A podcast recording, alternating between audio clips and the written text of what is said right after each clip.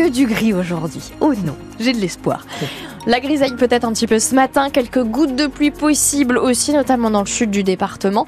Mais rapidement au fil de la matinée, il y aura de moins en moins de pluie et de moins en moins de nuages. Et dans l'après-midi, belles éclaircies partout dans tout le département. Des températures qui sont un petit peu plus fraîches ce matin.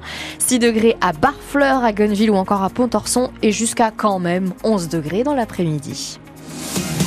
Les infos de 6h30, Jacqueline Fardel, faut-il une nouvelle route pour contourner Cherbourg en Cotentin? Depuis plus de 30 ans, le projet d'un axe via le sud-ouest revient régulièrement sur la table et le revoici une nouvelle fois. La population invitée à donner son avis à partir du 26 février. Un courrier envoyé à plus de 70 000 foyers du Cotentin. Il s'agit d'aménager une route de deux fois une voie sur 15 km pour mieux desservir des zones d'activité et des grands pôles d'emploi comme Oranolag et EDF à Flamanville. Projet qui prévoit une liaison entre la glacerie et Martin-Va, un viaduc pour enjamber la divette. Et puis plus à l'ouest, six options de tracé sont proposées. Si ce n'est pas un référendum, les élus espèrent un maximum d'avis, favorables ou non.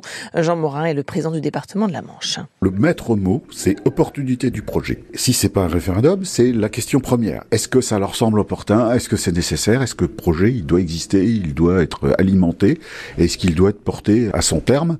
Voilà, c'est la question qui se pose. Alors évidemment, euh, après, nous verrons ce qui ressortira le bilan. Nous répondrons à ce bilan qui nous sera présenté par le garant. Et ensuite, il y a six scénarios euh, sur la partie ouest et on s'orientera vers un choix, évidemment, euh, le plus pertinent, semble-t-il, compte tenu des réponses euh, des personnes interrogées.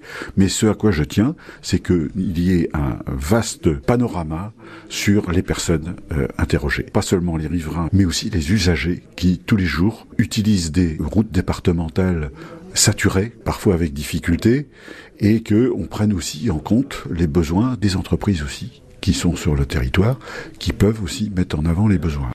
Et pour vous exprimer, vous pouvez à partir d'aujourd'hui consulter le projet complet sur le site manche.fr et également dans 21 mairies du Nord-Cotentin. Vous retrouvez aussi les tracés envisagés sur francebleu.fr. Le coût de ce chantier entre 55 et 100 millions d'euros selon l'option de tracé retenue. Le chantier pourrait démarrer en 2028 pour une mise en service en 2033. Un témoignage édifiant à découvrir ce matin en exclusivité sur France Bleu Cotentin. La parole d'Alice d'Avril. Elle publie mercredi un livre pour raconter son histoire sous l'emprise d'un mari catholique fondamentaliste. Aujourd'hui divorcée, elle nous raconte son quotidien de violence psychologique et physique. Invitée tout à l'heure à 8h moins le quart, vous retrouvez aussi son témoignage en longueur sur francebleu.fr. Et prenez d'ailleurs la parole ce matin. Les victimes de violences conjugales sont-elles aujourd'hui assez aidées? Les agresseurs suffisamment condamnés? Vous avez la parole au 02 33 20 23 13 23 dès 7h50. Le président de la FNSEA met en garde le gouvernement à 12 jours du Salon de l'agriculture à Paris. Il faut accélérer le tempo pour faire appliquer les annonces, prévient Arnaud Rousseau.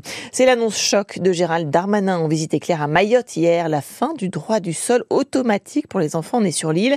Les enfants nés à Mayotte devront avoir des parents français pour avoir la nationalité. Décision qui nécessite la révision de la Constitution, mais qui satisfait visiblement les collectifs qui bloquaient l'île. Ils se sont engagés à lever leur barrage sous 48 heures. Décision cette semaine pour la carte scolaire de la rentrée prochaine dans la Manche. Avec de nombreuses fermetures de classes envisagées, dont celle de l'école Pauline Gercomar à la glacerie.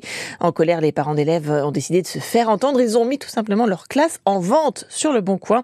À vendre, classe complète comprenant 26 élèves charmants avec professeurs et personnel ATSEM compétents. Les parents qui manifestent également cet après-midi. En foot, le Stade Malherbe de Caen a retrouvé le sourire ce week-end. Les Canets à nouveau dans le top 5 de la Ligue 2 et cela ne bougera pas même après le dernier match ce soir de la 24e journée entre Saint-Etienne et Troyes.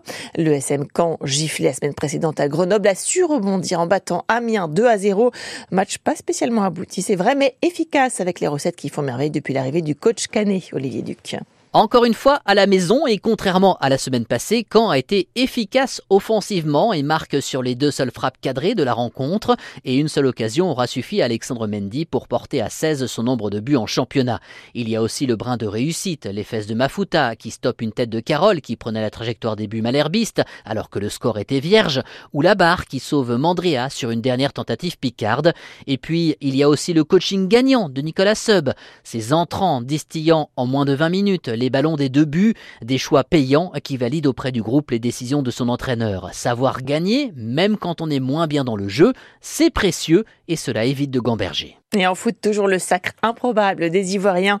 Après avoir frôlé l'élimination dès le premier tour et viré le coach en cours de tournoi, la Côte d'Ivoire remporte la Coupe d'Afrique des Nations à domicile en battant le Nigeria en finale 2 à 1.